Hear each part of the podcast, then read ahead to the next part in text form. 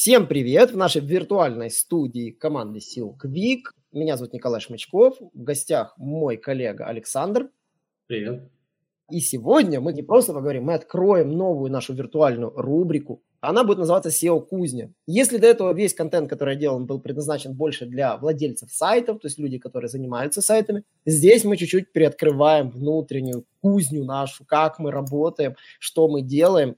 И, конечно же, поделимся лайфхаками и наработками по разным темам. Садись за парту поудобней и приготовься к ежедневному уроку современной рекламы, потому что новые знания помогут значительно увеличить трафик и продажи. А теперь прекращаем разговоры и внимательно слушаем. Это будет серия подкастов, поэтому не забудьте на нас подписаться, следите за нами в Телеграме, когда у нас выходит уведомление о новых подкастах. Можно в YouTube студии смотреть, выйдет потом видеоверсия этого подкаста именно со звуком, то чтобы если кому-то неудобно слушать подкасты на устройствах, сможете его прослушать на YouTube. И сегодня мы, конечно же, поговорим, именно поговорим о самых ключевых проблемах. И первая тема, которую мы хотели бы рассмотреть сегодня, является проблемой сканирования, вообще обработки больших сайтов. Причина, с чем мы столкнулись, э, к нам в последнее время начали приходить действительно многие крупные украинские проекты. Это интернет-магазины или огромные порталы. И эти порталы являются действительно сложными по анализу, потому что анализировать сайт на 50-100 страниц легко – когда ты анализируешь сайт на десятки тысяч страниц, сотни тысяч страниц, у тебя всплывают определенные проблемы. И хотелось бы, конечно же, сегодня затронуть эту тему, как мы работаем, конечно же, с этими сайтами. Это будет у нас в формате диалога. Я буду такие вот задавать текущие проблемные вопросы, которые есть у SEO-специалистов по этой теме. Первая проблема – это выбор инструмента для анализа этих сайтов. Саша специализируется именно на анализе, на техническом аудите и вот может поделиться, вот, условно говоря, какие вот инструменты хороши, какие плохи. Вот вспомни, как, когда к нам приходили разные проекты, с какими мы реально проблемами сталкивались. Ну, проблема сканирования больших сайтов всегда была, и, к счастью или к сожалению, рынок предлагает большое количество инструментов для сканирования сайтов ну, различных размеров. Есть как условно бесплатные, есть платные и тому подобное. Если, к примеру, Потому что мы больше всего используем, то, как правило, это Screaming Frog. Самый оптимальный вариант в силу того, что им удобнее всего пользоваться, потому что он удобно позволяет выгружать ошибки и с ними работать в Excel-таблицах, чего многие сервисы другие не дают. Мы также в своей практике использовали различные сервисы типа C-Ranking, SEMrush, NetPeak Spider, даже сайт Checker и прочее. Если говорить об веб-версиях таких сервисов, то у них проблема заключается в том, что они все классно сканируют, не перегружая сайты и прочее, но форматы, в которых они выдают ошибки, крайне неудобны для того, чтобы с ними работать. Единственные их плюсы – это красивые PDF-отчеты, но работа с ошибками – это проблема, потому что формат выгрузки неудобный. Вот, это как минимум. Да, вот, собственно, яркий пример. Вот есть классный сервис, вот мы купили сервис SEMrush, мы работали с ним три месяца. Три месяца мы пытались сделать на нем действительно хорошие, удобные, понятные клиенту и программистам отчеты. Но все сводилось к тому, что нас просили расписать ошибки. При этом сервис генерирует аудит просто ну, подробнейший, с кучей описанием, как оно должно быть сделано и все тому подобное. Но программистам неудобно, оказывается, работать с PDF-документами. Такая вот особенность. Поэтому если вы до сих пор думаете, что вам достаточно отправить PDF-отчет с техническим аудитом, и разработчик за него возьмется и легко исправит, у меня для вас очень плохие новости. Это не сработает. Получите сообщение, за что мне хвататься, приоритеты, мне неудобно работать, как мне с этим документом работы, как мне отчитываться, что я исправил, что не исправил. Вот это первое, что у вас будет. То есть программисты не хотят работать с PDF-отчетами. Это проблема ну, номер один вот этих всех тулов. Поэтому Screaming Frog выходит на первое место, потому что он работает по другому принципу. Он не генерирует красивые PDF-отчеты, которые нужны просто, чтобы замылить глаза и сделать что-то там руководителю, что вот мы аудит сделали. А он фактически показывает здоровье сайта, распределяя ошибки по приоритетам. Да, 19 версия, которая вышла уже сейчас, она и более ранее умела, она умеет отлично распределять задачи по приоритетам. И вы можете видеть, какая ошибка, условно говоря, имеет какой приоритет с точки зрения продвижения. Другой платный сервис, который мы использовали, он выделяется на фоне того же Стриминфрога, это Сиранкинг. Да. Сиранкинг, э, он мне нравится по одной простой причине. Теперь проблема, PDF-отчет не подходит, мне нужны выгрузки, есть возможность дать гостевой линк, И по этому гостевому линку программист может при желании выкачать все нужные ему таблицы прямо в режиме онлайн. То есть он видит э, этот отчет прямо в режиме онлайн. У Сиранкинга в этом есть определенный плюс. Но как мы говорили, тема нашего подкаста – это большие сайты. И Сиранкинг с большими сайтами может не справиться. Тут точнее не так, он с ними справится, но проблема в том, что вы, конечно же, упираетесь в лимиты вашего тарифа, и, соответственно, для большого количества страниц вам нужно докупать, докупать и докупать. Это, это не дешевый тул. При этом Screaming Frog позволяет сканить э, сайты любых размеров, лишь бы вам позволяло железо вашего компьютера, собственно говоря, и память на вашем компьютере. Первое, что вам нужно вообще разобраться, как использовать полноценно Screaming Frog, когда вы заходите в Crawl Config, это настройки вашего краулера, не забудьте поставить галочки, все галочки в разделе Extraction. Ну, чем больше вы их поставите, тем вам лучше потому что ваш аудит будет более полным. Не забудьте посмотреть в, в разделе Crawl ресурс links и page links и тоже проставить галочки, где вам нужно. Но смотрите внимательно, какие ссылки вам нужно сканировать, а какие не нужно. Например, внешние ссылки можно не ставить галочку follow external no follow, потому что вы тогда будете уходить там, в соцсети, куда угодно, в какие-то другие сторонние ресурсы в этом плане тоже надо смотреть внимательно. С хрифлангами тоже, то есть нужно краулить и тоже сохранять информацию о найденных хрифлангах. Проверять, рабочие они или нет, это тоже нужно не забывать галочку. Все это настраивается перед запуском скриминга. Просто зайдите в настройки конфига, посмотрите, какие галочки стоят, какие не стоят. И, конечно же, обратите на это внимание, то есть на это поставить галочки нужно. Второй момент, это довольно самая популярная ошибка, это память. Мы с этим столкнулись. Помнишь, как ее настраивать? Да, безусловно. Когда вы сканируете Screaming Frog, он, когда его только вы установили, он по умолчанию пишет все данные в оперативную память. Для небольших сайтов это идеальное решение, потому что сканирование сайта проходит намного быстрее. Но, опять же, когда вы сталкиваетесь с огромными сайтами, к сожалению, у вас он очень быстро переполнится, и вы получите сообщение о том, что сканирование не завершено, и вам нужно поменять хранилище для данных, которые вы сканируете. И вам нужно зайти в настройках памяти и выбрать, что вы должны сохранять на жесткий диск, а не в оперативную память. Тогда это вам позволит сканировать сайты огромных размеров, и самое интересное, они всегда после сканирования будут сохраняться, вы без проблем сможете их открывать, файлы, которые уже были готовы с результатами вашего сканирования. Смотри, э, когда вы работаете с хранением на жестком диске, Screaming Frog рекомендует использовать SSD. Но SSD на большинстве ноутбуков, они маленькие, поэтому может, каких-то современных уже побольше, но не маленькие. Размеры скана сайтов могут заходить за десятки гигабайт. Это тоже учтите, это информация, что каждый такой краул сохраняется, он тоже десятки гигабайт может весить.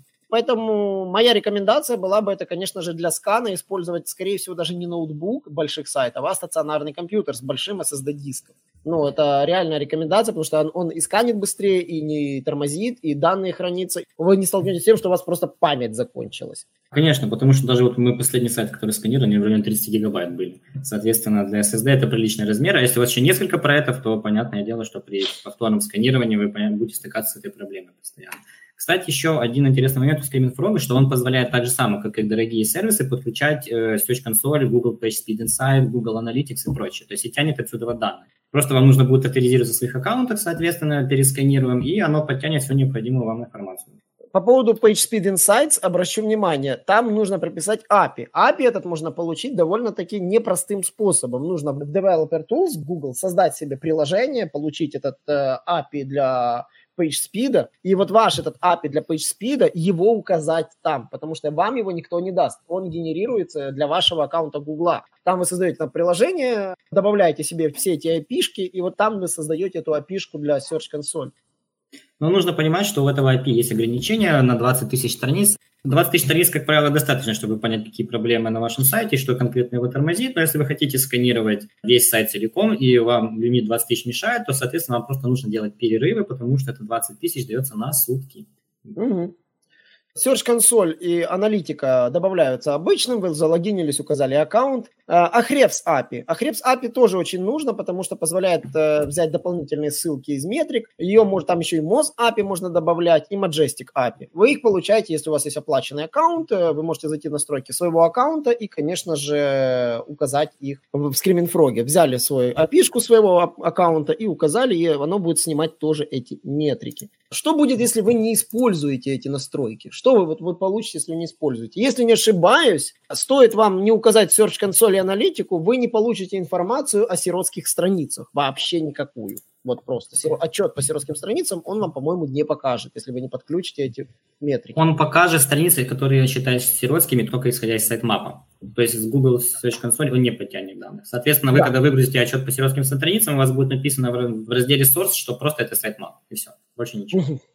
Да, э, также он позволяет фактически Frog выловить страницы с нулевым трафиком, то есть это зомби-страницы. Зомби-страницы, да, да. Да, вот можно зомби вытащить, поэтому в этом плане этот инструмент однозначно must-have, без него вообще вы никак не столкнетесь. Вот мы как раз и перешли ко второму моему вопросу, который мы хотели, это типы, большие, большие типы ошибок, которые вы найдете при сканировании сайтов. Когда вы сканируете большой сайт, какие типы ошибок у вас чаще всего будут? Ну, по моей практике, если не ошибаюсь, самыми проблемными ошибками является это, когда у тебя на большом сайте ты начинаешь э, искать страницы, ты находишь огромное количество страниц, э, если не ошибаюсь, вот этих вот, которые фильтры страниц, параметры страниц, которые вот генерируются, и они закрыты от индексации, и они могут очень сильно засорять тебе фактически анализ. То есть большинство вот таких вот внутренних страниц, которые создаются за счет плагинов, за счет каких-то плагинов, фильтров, могут попадать в этот анализ, и из-за этого ваш отчет очень сильно разбухает. Вот еще, как правило, на таких страницах не заморачиваются с контентом, не заморачиваются с метатегами, и, соответственно, вы получаете либо отсутствие метатегов, либо отсутствие контента, либо длинные теги, длинные тайтлы, description и прочее. Соответственно, это все засоряет ваш отчет. Эти страницы вам могут быть как не нужны, так и нужны, но при этом вы по-любому будете видеть в отчете об ошибках, потому что на них ошибки будут по-любому, если вы не уделяете им должного внимания. Наверное, вторая самая популярная ошибка больших сайтов на моей памяти – это дубли дубли всего. Дубли тайтлов, дубли контента, дубли дескрипшенов, дубли других заголовков. Причина простая, что большинство страниц, когда создаются, то есть они обычно либо не имеют контента, либо генерируется этот контент каким-то плагином. И какой-то плагин может создать просто стандартное название H1. Тайтлы могут быть просто подставлены шаблоном. Из-за того, что некоторые товары, некоторые услуги названы одинаково, может вот просто генерироваться везде абсолютно одинаковый title. Да, либо он часто берет метатеги материнской группы просто, и все. Да, и вот ты получаешь материнской... просто огромное количество страниц с параметрами, которые просто являются дублями по метатегам материнской группы. Ну и, соответственно, они, конечно же, не ранжируются нормально. Мало того, что это параметры, так еще с такими метатегами, то вероятность их попадания в индекс крайне мала. Третья популярная ошибка, скорее всего, по большим сайтам, это проблема, как можно сделать сайт в два раза больше. Это добавить языковую версию. И, наверное, третья самая большая проблема – это ошибки языковой версии. Причина простая. Когда вы анализируете сайт на 50 страниц, 40 страниц, ошибок языковой версии может быть 50. Если у вас сайт на миллион страниц, у вас ошибок по языковой версии будет 2 миллиона, 3 миллиона, в зависимости, сколько у вас языков. И вот этот нюанс тоже бывает, когда на языковой версии одной прописаны метатеги, на второй нет. И ты понимаешь, что на всех страницах второй языковой версии метатеги не прописаны. Еще нюанс да. бывает тоже, когда сайт большой, это когда частично контент не переведен. Вот во второй языковой версии у тебя просто ну, непереведенный контент попадает, э, и он везде идет ошибкой на всех страницах. Mm. Кстати, языковой версии хочу сказать, что самой частой ошибкой при использовании мультиязычности это является отсутствие обратных ссылок. Соответственно, наша каждая ссылка должна иметь обратную ссылку на языковую версию. Угу. И очень часто их не прописывают, просто забывают. Используя, ну, при прописывании это надо использовать атрибут hreflang. Также очень часто могут ставить обратные ссылки, которые являются не каноническими. Обратные ссылки должны быть каноническими, это важно, у них каноника должен быть прописан тоже сам на себя. Да, и получается, что проблема, которая всплывает, она, я же говорю, на больших сайтах умножается на количество страниц, потому что допущена одна проблема, а в отчете у вас миллион страниц с одной проблемой. И когда вы да. смотрите, там у вас миллион страниц с ошибкой, а на самом деле, здесь как в анекдоте, нужно просто правильно постучать молоточком, чтобы эти все проблемы решились. Вот, это из таких вот фундаментально популярных проблем, с которыми вот точно вы столкнетесь, когда будете работать. У вас будут огромные отчеты, огромные, но у вас будет проблема в том, что ошибка одна. И самое забавное, что когда вы будете потом листать этот миллион страниц, где-то 3-4 строчки, у вас будет другая ошибка. И ее можно просто пропустить. И поэтому, просматривая этот миллионный отчет из кучи страниц, его нужно вам научиться сортировать. По типам ошибок как-то научиться их сортировать. Здесь помогает Excel. Вы можете просто типовые страницы с одной ошибкой скрыть, посмотреть, какие остались. Поэтому работа в PDF неудобна тем, что она не позволяет нормально сортировать. Вы просто видите ссылки, а никак не можете их структурировать по ошибкам и прочему. Поэтому Excel – это приоритетный вариант для работы как программиста, так и СОшника. Ну, еще такая вот, вот напоследок, если забить гвоздик в эту тему. Иногда бывает, что в отчете-то у вас э, четыре разных типа ошибки, но генерирует их одна проблема. Да, вот такое бывает. Может быть оказаться, что у вас одна страничка, там, вот как ты правильно сказал про Canonical, да, в языковой версии, а потом э, узнаешь, что эта страничка Canonical попадает в карту сайта, одна и та же, то есть которая неправильно mm-hmm. прописана, попадает в карту сайта, И у тебя проблема в сайт-мапе, и у тебя проблема в атрибутах хрифлан.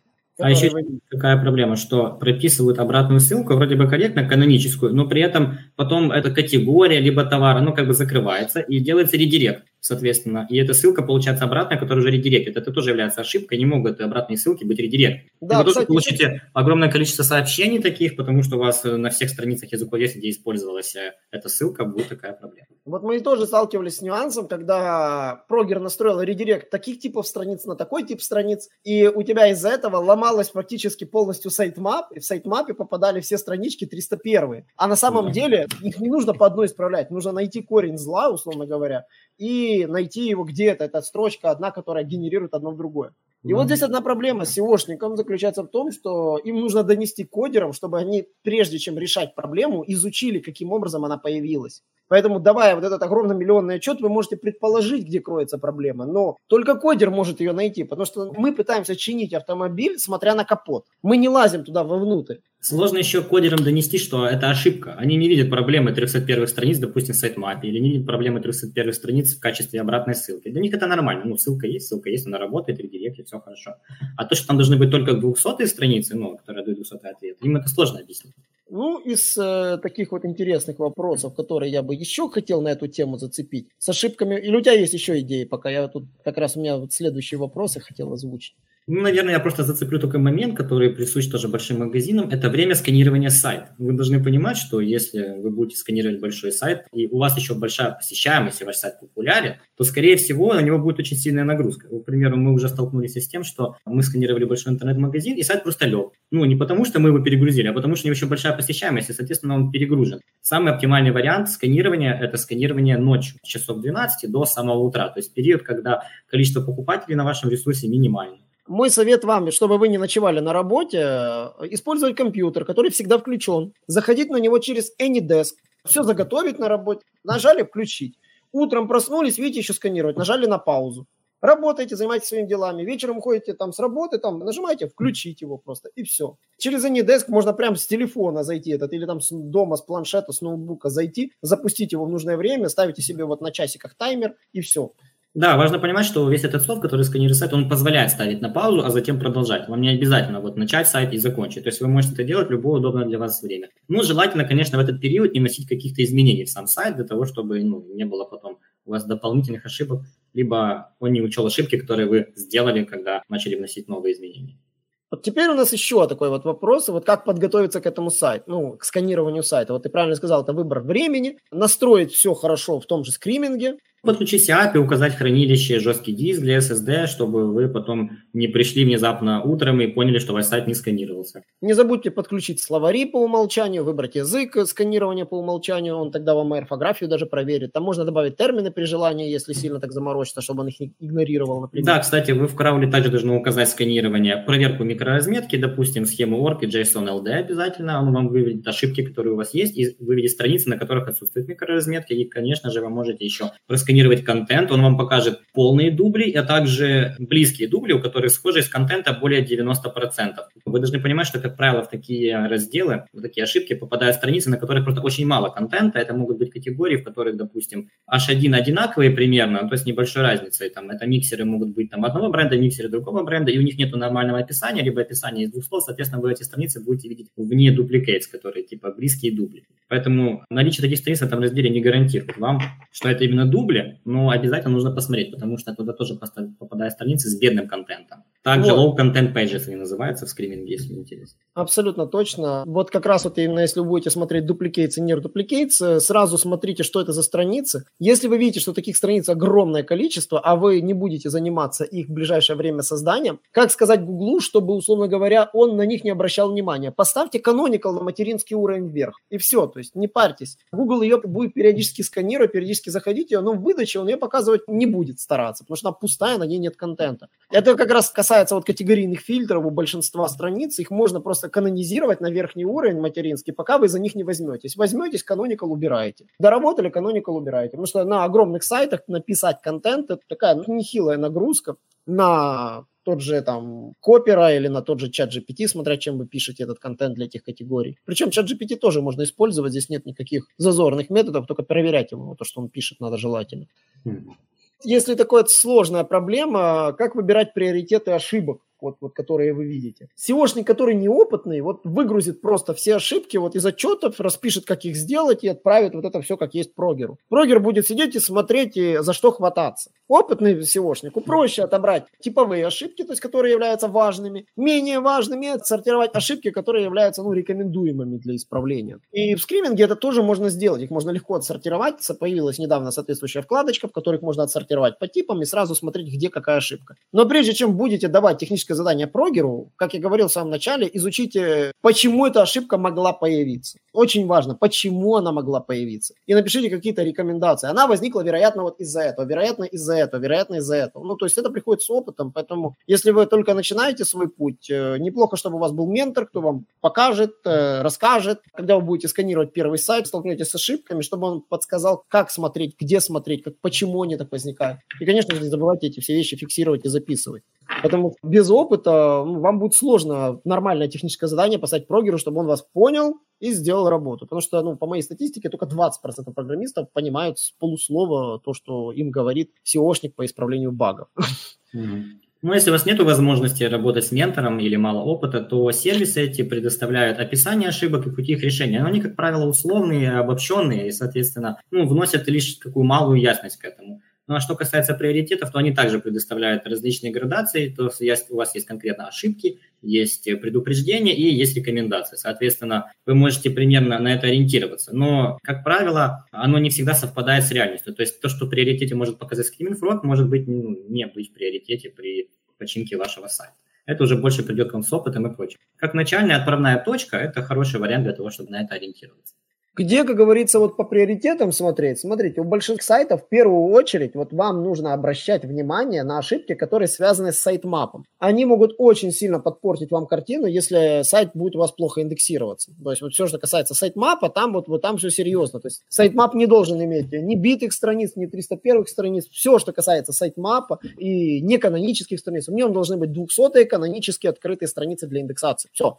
Это правило, вот простое правило. Поэтому, когда вы смотрите, первое, что проверьте, это все баги сайтмапа. Второе, на что нужно обратить внимание, все баги, связанные с тайтлами, с H1 и с дескрипшенами. Именно в таком приоритете. Title, H1, description. Смотрите, чтобы sitemap сам был доступен. А то ссылки там могут в нем быть доступны, а он сам нет. Это частая проблема, которая при добавлении сайтмапа в Google Search Console, он просто не просматривается, не индексируется, либо что-то еще. Это обязательно нужно исправлять, это очень важно. Кстати, да, sitemap закрытый от индекса – это такая новая фича, с которой мы начали недавно сталкиваться. Вот никогда не, не, не бывало, и вот опять. Из третьих таких вот, вот тайтла H1, там надо смотреть все. Чем короче title, э, тем на самом деле лучше, но нулевая длина – это плохо. Поэтому тайтлы старайтесь делать так, чтобы они там вписывались где-то в 60 знаков, э, да, иногда это невозможно, когда название товара огромное. А если оно слишком огромное, постарайтесь, чтобы ну, потом важные слова были вот слева, самое важное, потому что в мобильной выдаче оно не будет тогда понятно, что это такое. Иногда бывает наоборот название компании, название товара, и так все тайтлы с названия компании начинаются. H1 аналогично. H1 тоже должен быть написан понятно. Еще бывает такой нюанс, я видел однажды, когда H1 написан капсом, и он таким капсом вот выводится, добавляется в title. Я, конечно, такое видел один раз всего лишь, но такое видел. Еще любят что... делать э, несколько H1 на одной странице, которая тоже multiple H1. Это тоже классическая ошибка по какой-то причине. Люди считают, что чем больше H1 на странице, тем круче, хотя H1 должен быть один на странице и все. Да, не верьте Джону Мюллеру, H1 должен быть один. Он говорил сколько угодно, неправда, не верьте ему. Здесь как раз вот без вариантов. Третий тип ошибок, который вот, вот мы сегодня уже как раз проговорили, это вот контент когда нет контента, когда его дубли или когда он там с ошибками, орфографическими ошибками. Для Контент... больших сайтов это особенно критично. Да, когда у вас, э, ну, не знаю, там 90% страниц с такими поломками, ваш сайт будет очень отвратительно индексироваться. Очень. Отвратительно будет показываться. Нельзя выехать за счет того, что вы сделали миллион страниц, и у вас там тысяча страниц оптимизировано, а вот остальные там 999 тысяч, там, условно говоря, не оптимизированы. Вот, это не работает. То есть, э, чем больше у вас сайт, тем больше требований у поисковой системы к вашему ресурсу, вот больше требований. И любой технический баг, допущенный вот один, создает эффект лавины, и этот эффект лавины фактически хоронит ваш сайт, и он не продвигается. как правильно сказали, все, что вот это я перечислил, sitemap, тайтлы и контент, это все влияет на ключевой параметр индексации страниц. Проблемы с контентом сделает так, что Google половину контента посчитает дубликатом и не будет индексировать. Отсутствие тайтлов, он не будет понимать, по каким ключевым словам этот контент ранжировать. Тайтлов H1 или неправильно написанные тайтлы H1. А sitemap, если у вас пропущен, то он вообще нормально сканироваться не будет. То есть сам процесс сканирования будет нарушен. Google Bot в первую очередь доверяет sitemap у, доверяет внутренним ссылкам, доверяет э, внешним ссылкам. И иногда может он заблудиться, гуляя по вашим внутренним ссылкам, если у вас траблы с sitemap ом. Мы также не, еще не говорили о скорости сканирования. Это тоже да. важный параметр, потому что если вы сканируете свой сайт, допустим, это ладно, но, к примеру, это ваш проект, вам нужно сканировать другой сайт, соответственно, у него может быть защита, и, скорее всего, вы не сможете его сканировать, допустим, в 5 потоков или 10 потоков, потому что вы сразу попадете на 403, 429 ошибку и так далее. Хотя сканирование у вас будет идти. Вы будете смотреть, думать, о, как хорошо он сканируется, но потом, когда вы откроете свой отчет, увидите, что все ошибки 404, 403 и так далее. Вам необходимо ставить минимальную скорость, как правило, это составляет одна страница, где-то в 2 секунды, 1 секунду, тогда сканирование таких сайтов проходит нормально. Ну и опять же, может быть такая вероятность, что вам понадобится фейковый бот, и вам нужно будет указать, что вы Google бот, либо Bing бот, либо еще какой-то, потому что часто просто сайты не пускают скриминг бота, его просто блочат. Ну, самый оптимальный вариант – это договориться с прогером, чтобы он на хосте разрешил какому-то вашему IP-шнику, можно user agent, то есть там есть оба варианта. Он может фактически добавить ваш IP-шник и разрешить ему делать все, то есть не будет срабатывать firewall.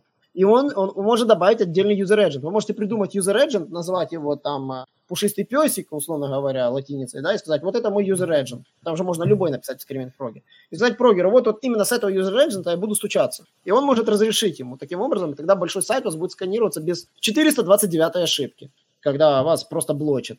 Да, если вы поймали 429, сразу останавливаете скан, потому что у вас скан не получится.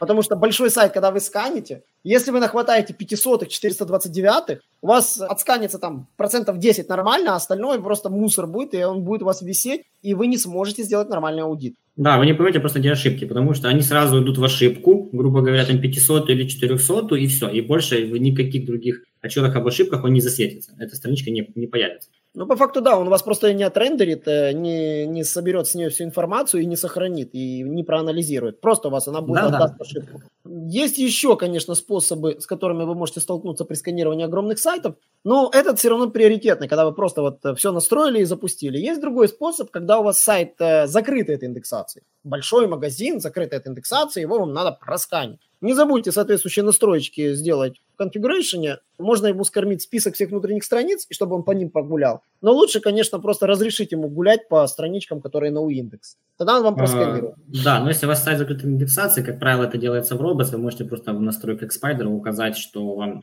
don't respect robots, и все, и он будет сканировать так, как будто сайт открытый. Но при этом он вам будет отображать, что заблокировано в Robots, что не заблокировано, то есть никак не повлияет это на ваши отчеты итоговые негативно.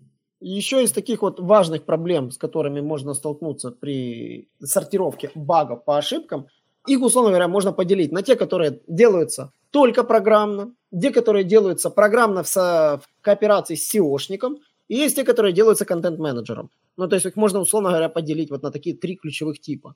Те, которые делаются в кооперации с SEO шником, чаще всего это прописание тайтлов, для, где он поломанный, где он некрасивый, где он ошибочный. SEO шник может сгенерировать другой шаблон, если это огромный сайт, либо для отдельных страниц написать остальные тайтлы руками. Подобрать под ключевые слова, нужные тайтлы, H1, всю эту информацию.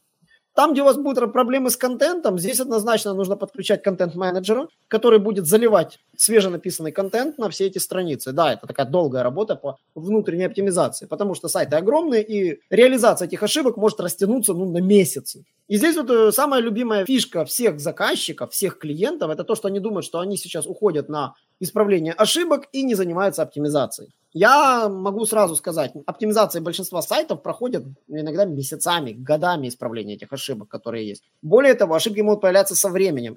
Если вы не занимаетесь другими работами, например, помимо внутренней оптимизации, еще и внешней, например, внешней оптимизации, то фактически вы стоите на месте, а ваши конкуренты движутся вперед. Поэтому эти работы нужно сочетать, как внешнюю оптимизацию, так и работы постоянной по внутренней оптимизации. После исправления нет гарантии, что у вас не появится что-то новое на сайте. Вы будете исправлять один отчет полгода, при этом вы уже наделаете новых ошибок, которые тоже надо будет исправлять. И поэтому рекомендация владельцам больших сайтов после проведения аудита не посыпать голову пеплом, не говорить, что все, мы уходим на такую заморозку глубокую, гибернацию, мы будем все это исправлять, потом отчитаемся по исправлениям. Нет, на самом деле оптимальный вариант это выстроить работу по исправлению багов, по приоритетам. Например, можно использовать Trello, можно использовать какой-то ну, внутренний задачник, какой вам нравится. Trello мне нравится, он удобный на самом деле для внешних э, сотрудников. Вы создаете доску, в которой закидываете активные задачи, задачи, которые выполнены, задача, то, что у вас сказала, проверена SEOшником, и, условно говоря, после проверки оно либо возвращается в доработку, либо, либо перекидывается в дан. Таким образом, э, можно разбить весь технический аудит, условно говоря, на микрозадачки, эти микрозадачки закинуть в Trello, проставить им сроки, поставить им приоритеты и выполнять их по мере работы, пока работают SEOшники. Как только оно перемещается на проверку, SEOшник заходит, проверяет исправленные баги, говорит, прекрасно, и перемещает. Либо не прекрасно, тут у вас что-то забылось. Таким образом, ваш технический аудит, который вы сделаете, его нужно разбить по блокам и продолжать дальше заниматься другими делами. Поверьте мне, у вас может оказаться абсолютно разный аудит. Где-то у вас нагрузка упадет на прогеров, где-то нагрузка упадет на контентщиков, где-то нагрузка упадет на тех, кто заливает карточки товаров. У вас может такая быть ситуация. У вас, допустим, у альты у изображения не прописано, а это название товаров. Нужно название товара прописать. Либо это сделать программно, либо это делать руками, в зависимости от того, какая у вас система управления контентом на сайте. Поэтому рекомендация моя будет основная, это то, что нельзя останавливать продвижение, но работу по исправлению этих ошибок распределить так, чтобы она вырабатывалась на потоке. Вот на потоке. И SEO-специалисты занимаются тем, что проверяют потом выполненные задачи, иногда по факту большие сайты могут исправляться реально месяцами. Вот месяцами вот, вот там исправили, исправили, исправили, исправили. Проверьте. Вот так вот так вот будет вестись диалог. Когда вы работаете со сканом, самая любимая проблема – это когда вас просят проверить ошибку. Пересканируйте да. сайт, пожалуйста, снова. Да, особенно это сайт с сотнями тысяч страниц, это очень удобно. На самом время, деле, большой рискан нужно делать после исправления ну, большей части критических багов. Для того, чтобы проверить, выполнена ошибка или нет – на самом деле вы должны использовать как раз другие инструменты, чтобы быстро, блиц, проверить эту ошибку, исправлена она или нет. А на помощь этому как раз и приходит, что можно проверить именно нужные тебе страницы, используя типа мод не Spider, а лист, и добавить нужный список страниц, которые были уже исправлены, и проверить, ушла ли она. Если эта ошибка была одна для сотни там страниц, и, соответственно, на одной странице она уже ушла, то, соответственно, можно остальное не сканировать и понимать, что этой ошибки уже нет. Угу. Ну да, получается, можно же просто выбрать мод, мод, лист, и как раз, да, можно просканить просто определенные баги. Да, но чтобы не сканировать целей... весь сайт целиком, потому что никаких да, ресурсов для... не хватит. Но для этих целей создавайте как новый скан, это важно, новый скан, чтобы старый скан у вас сохранился, чтобы вы могли его в любой момент открыть и посмотреть, что было и что произошло. Да. Очень удобно в этом плане как раз сочетание сервисов Screaming Frog и тот же Seranking большие баги, найденные в скриминг-фроге, они же могут частично показываться и в серанкинге. Он не сканирует пусть даже весь сайт, но баги он те же самые может увидеть. Можно там пересканировать, он небольшой пул страниц прочешет и может сказать, да, баг реально исчез. Такое тоже возможно. Из напутствий, на что я могу вам сказать, что как работать со сканом больших сайтов, можно перечислить на пальцах. Это мощный компьютер, стабильная скорость интернета. Если у вас интернет, вы сидите, у вас она очень слабая, сканирование будет очень проблемно. То есть чем толще у вас канал интернета, тем лучше. И главное, чтобы он был, стабильный без перерывов. Большой жесткий диск, умение работать с Excel. Да, именно умение работать с Excel, потому что вы должны выкачивать эти отчеты в Excel, смотреть, фильтровать, искать э, причину ошибки, выписывать ее и систематизировать задачу для прогера. Правильный выбор времени еще, скорость сканирования обязательно. User Agent разрешать не забывать. Нужный, либо IP-шник свой давать в белый список, чтобы он не мешал сканированию. Ну, из э, важных моментов мы как раз упомянули, это микроразметка. Вот микроразметка, самое интересное, что ей мало уделяют внимания при составлении технического аудита. Максимум посмотрят 3-4 страницы и говорят, вот у вас вот микроразметка так-то, так-то. Для малых сайтов это работает. Маленькому сайту можно даже не париться и просто посмотреть в валидаторе микроразметки, типовые страницы и все, и, и радуйся, и все хорошо. А на больших сайтах микроразметку можно наловить абсолютно разную, потому что иногда типы страниц могут быть очень сильно разнообразными, как бы не казалось это странным, иногда можно поймать разные. У меня был сайт, у которого был и новостной раздел, и блоговый раздел, и раздел с карточками товаров, и с категориями товаров, и с страничкой автора, и все что угодно достаточно такой большой был сайт, когда делали тех, я помню, что микроразметку, я так вроде посмотрел, а пропустил вот этот раздел с новостями, а он спрятан. Он просто спрятан был. И я такой думаю, как? А его нужно было найти. Вот, и вот при сканировании его, как мы сегодня говорим, это бы сработало. Мы бы им нашли эту ошибку, нашли бы, где там была микроразметка криво поставлена. Ну, еще самая популярная ошибка, которую вы, скорее всего, скриминг-фрогом не поймаете. Да, скорее всего, вы ее не поймаете. Ее можно поймать только, ну, как говорится, на глаз. Это когда у вас контент генерируется через JavaScript. Я не знаю, по-моему, скримингом это не поймать. Я думаю, что это можно поймать, знаешь как, если выключить э, рендеринг JavaScript в скриминге, то ты свои страницы можешь получить с пустым контентом или low content pages. А, кстати, да, нет. точно. Если сканировать с отключенным JavaScript, я даже, может быть, порекомендовал бы реально делать скан с отключенным JavaScript. По одной простой Потому причине... есть такая вероятность, что ваш контент на ну, не подзагружается. Google его, соответственно, не видит. То, что вы Точно. идете в ногу со временем, это, конечно, хорошо, но Google не нажимает на Java элементы и прочее. Соответственно, если ваш контент не подгружается HTML обычным, то вероятность того, что он вас проиндексирует нормально, крайне низкая. Ну да, я как раз по этому поводу говорил, у меня вот будет скоро серия видео на канале, я как раз говорил, что сайты, которые сделаны с динамическим контентом, то есть которые генерируются скриптом, аяксом, там чем угодно, они, это все происходит генерация на стороне клиента. И на стороне клиента появляется тот или иной контент. Поисковая система его попросту не видит, потому что его изначально как бы нет.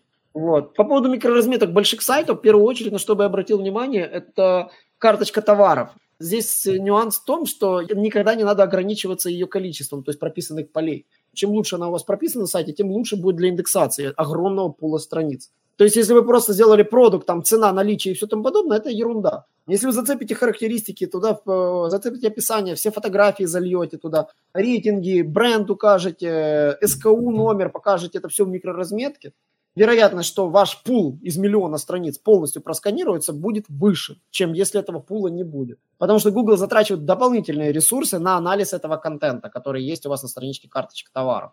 Да, именно, кстати, в больших магазинах, именно в микроразметке продукт чаще всего встречаются вот эти проблемы. Казалось бы, типовая страница, но из-за того, что один товар заполнен, другой не заполнен, третий есть наличие, указано, что он есть наличие, а уже его нету в наличии, и все это в микроразметке остается. Из этого у вас куча ошибок получается, хотя, казалось бы, одна и та же микроразметка для всех страниц.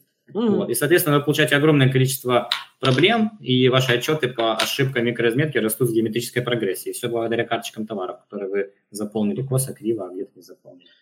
Да, поэтому, скорее всего, рекомендацией будет помимо скана большого сайта, ну, может быть, даже параллельно, пока идет сканирование, просто зайти и посмотреть типовые странички. Да, Самые... вы всегда можете на паузу даже поставить и посмотреть уже отчеты, которые есть, ну, чтобы не сканировать. Может, вы поймете, что уже есть что исправлять, и вам можно даже не засканировать, потому что у вас пол работы огромный.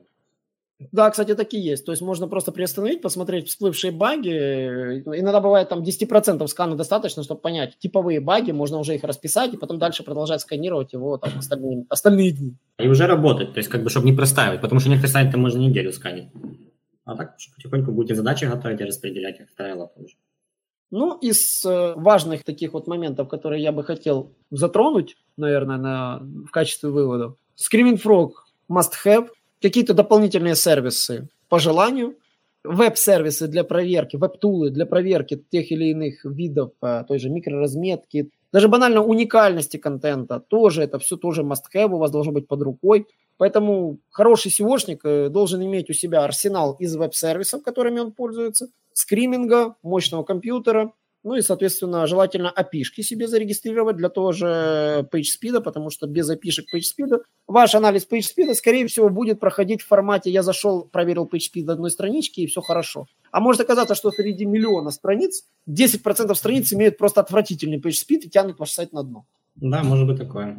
Но, кстати, плюс э, веб-сервисов. То есть, если Screaming Frog, допустим, тащит информацию по API из Google PageSpeed Insights, то C-Ranking, например, отображает страницы, которые медленно загружаются, исходя из времени загрузки. Это тоже очень важно. Вы можете понимать, с каких страниц вам нужно начать по-любому. Он да? выделяет их в отдельную ошибку. Ну, просто если у вас программиста под рукой нету, то данные, которые вытащил PageSpeed Insight, скорее всего, вы можете не понять, либо у вас возникнут какие-то проблемы при работе с этим. А когда вы видите просто странички, не написано, что вот она плохо загружается, иногда это намного легче и понятнее, чем вся эта выгрузка. Поэтому такие плюсы у веб-сервисов тоже присутствуют. Да, это правда. Кстати, по поводу скана огромных сайтов, еще такой вот у меня вот вспомнился момент, это когда у вас есть э, сайт, например, сайт обмена валют, сайт какой-то курса валют, в которого есть огромное количество повторяющихся страниц между собой. Когда мы умножаем одно на другое, у вас получается огромное количество страниц. Добавляем языковую версию, умножаем все это количество на еще такое количество страниц. Да, особенно если это страница какого-то конвертера валют или криптовалют. Да, О, там все. Да, и ваш сайт вроде бы маленький, но с одним таким инструментом распухает до огромного количества, его сканирование затягивается. Ну, Поэтому, да. если у вас попался такой сайт для анализа, я бы рекомендовал бы в настройках Screaming сделать просто. При сканировании запретить ему сканировать вот этот тип урлов. То есть, если у них какой-то тип урлов вот такого типа, можно их запретить сканировать, игнорировать урлы такого типа в скане. Таким образом, вы просканите весь сайт, допустим, который маленький, ваш сайт, по идее, маленький, но он большой, потому что у него есть пул вот этих умноженных страниц на, сами на себя. А потом вот эти страницы отдельно просканировать, ну, чтобы у вас э, аудит основного сайта, мягко говоря, без этого инструмента. Можно даже просто будет выгрузить и списком просканировать, и все.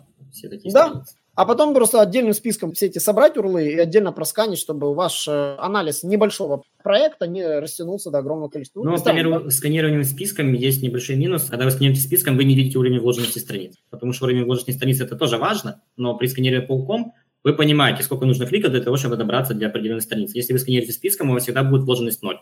Вы должны угу. понимать, что да, это вы кстати, здесь не видите. Да, что, как, как измеряется вложенность? То есть он от главной страницы просчитывает самый короткий путь до этой страницы по внутренним ссылкам. Когда вы будете в нем работать, это одна из ошибок, которая есть уровень вложенности только для больших сайтов. В маленьких сайтах обычно этой проблема, ну, это редко. Да, они не страдают этой проблемой. Когда у вас уровень вложенности заваливается за пятерку, за шестерку, это значит, ну, товары находятся очень далеко просто друг от друга. То есть пятерка, шестерка – это серьезная проблема. И обычно она прогеру не дается на доработку. Она дается как раз SEOшнику, чтобы он сел, подумал, как создать такую вот страничку, какой-то тег, какую-то категорийку, чтобы вот mm-hmm. на нее можно было попасть, на вот эту страницу. Иногда недостаточно просто сделать там меню с фильтрами, да, иногда нужно добавлять какие-то уловки в виде тегов, в виде дополнительной HTML-карты сайта, например, как вот делает э, OLX. У OLX mm-hmm. карта сайта внизу. Вы забираете там список городов, список категорий. Для того, чтобы это все чудо индексировалось, они делают такие HTML-карты сайта. Перелинковка с помощью различных блогов, там с этим товаром также покупает, вас также может заинтересовать то-то, то-то и тому подобное. Да, да, да, да, да. Вот в категорийных страницах еще берут, э, делают такую штуку очень полезную это популярные запросы. И популярный запрос является тегом на попадание на конкретную страницу, посадочную. Она должна быть не фильтровая, а посадочная страница, с которой можно попасть на другие типы товаров, которые вот отфильтрованы. То есть таким образом тоже достигается уменьшение вот этого числа переходов. Допустим, у вас какие-то штаны, которые невозможно найти, они находятся где-то далеко. И вот, вот для того, чтобы найти эти штаны, вам нужно вот делать такую серию фильтров, да, чтобы попасть на эти штаны. Проще создать сразу такой статичный фильтр, на которых этих штаны вот будут находиться, там, штаны с флисом черные какие-то такие. Вот если его гуглят реально, то есть такой запрос популярен, можно такую теговую страничку создать. Ну да, вы можете да. делать много пересечений, но для индекса открывать только те, у которых есть трафик, и все, да? чтобы не плодить лишние страницы. Да, и самое главное, это этот отчет зомби. Не забывайте, что все, что у вас имеет зомби-трафик, это я мы про это в видео говорили. Зомби-страницы, те, которые за год не принесли никакого трафика вообще. То есть туда не заходили люди на эти страницы за целый год, скорее всего, не нужны. Их можно закрывать от индексации, а если по-честному, можно некоторые даже и удалять, если они вообще не, вот, за год не принесли никакого трафика на ресурс. Да, но только так, чтобы не наплатить 404 или еще чего-то. Да, удалять тоже осторожно, не забывайте об этом. Перед удалением проверьте, есть ли на эту страничку другие входящие ссылки. То есть, если они есть, ну, значит, надо будет думать с редиректом. Или найти их и поудалять еще в этих страницах эту ссылку. Ну, Самый да, простой способ. Перед удалением ссылки нужно пройтись э, по отчету InLinks, выбрать этот список, найти эту ссылку, удалить ее в коде и потом удалить саму страницу. Наверное, самая популярная ошибка, которая еще вот напоследок уже так, чтобы аудитории было не скучно, думаю, это ссылки с слэшем, ссылки без слэша. Это, наверное, самая популярная ошибка, когда у вас да, все странички имеют в конце слэш, а иногда вы при настройке какого-то фильтра сделали так, что у вас образуются ссылки без слэшей и у вас просто гигантский отчет по 301 редиректам. гигантский. Да. Google, кстати, не любит сайты, у которых очень много редиректоров. Тоже, тоже важно. Да, кстати, внутренние ссылки желательно э, изучите отчет по 301 редиректам. Вот это вот такой тоже нюанс. Вот если у вас есть много редиректов внутри сайта, просто посмотрите инлинks этого отчета, понаходите эти ссылки и замените их на 200-ю версию этой страницы. Самая муторная задача, я даже не знаю, кому ее давать. Прогеру, если это автоматизировать можно, или контент-менеджеру, чтобы он сидел и просто вот открывал эти страницы, находил, удалял, ставил правильно. Можно скрипт, наверное, написать, который в коде, в коде найдет все эти страницы и заметит один на другой. Ну да, вот. так. Если так вот из выводов, думаю, мы сегодня все проговорили. Я думаю, эта рубрика зайдет, люди будут на нее подписываться. Поэтому не забывайте слушать нас, задавать вопросы. А вопросы можно мне задавать в Ютубе. В Ютубе у нас есть сообщество. Там будет как раз опубликован этот тоже подкаст. Можно зайти, позадавать вопросы. Мы на них ответим. Это сложно. И если у вас есть идеи для продолжения нашей кузни, какие идеи, что мы можно задавать вопросы, мы вот как раз их проговорим. Мы будем стараться говорить максимально понятным для SEOшников языком, и думаю, вам этот формат понравится. Всем спасибо и рад был, что вы нас дослушали до конца. Да, всем пока. Наш урок закончился, а у тебя есть домашнее задание – применить новые рекомендации для получения трафика и продаж. Также оцени наш урок и оставь свой реальный отзыв в Apple или Google подкастах для получения специального подарка в чате сайта SEO Quick.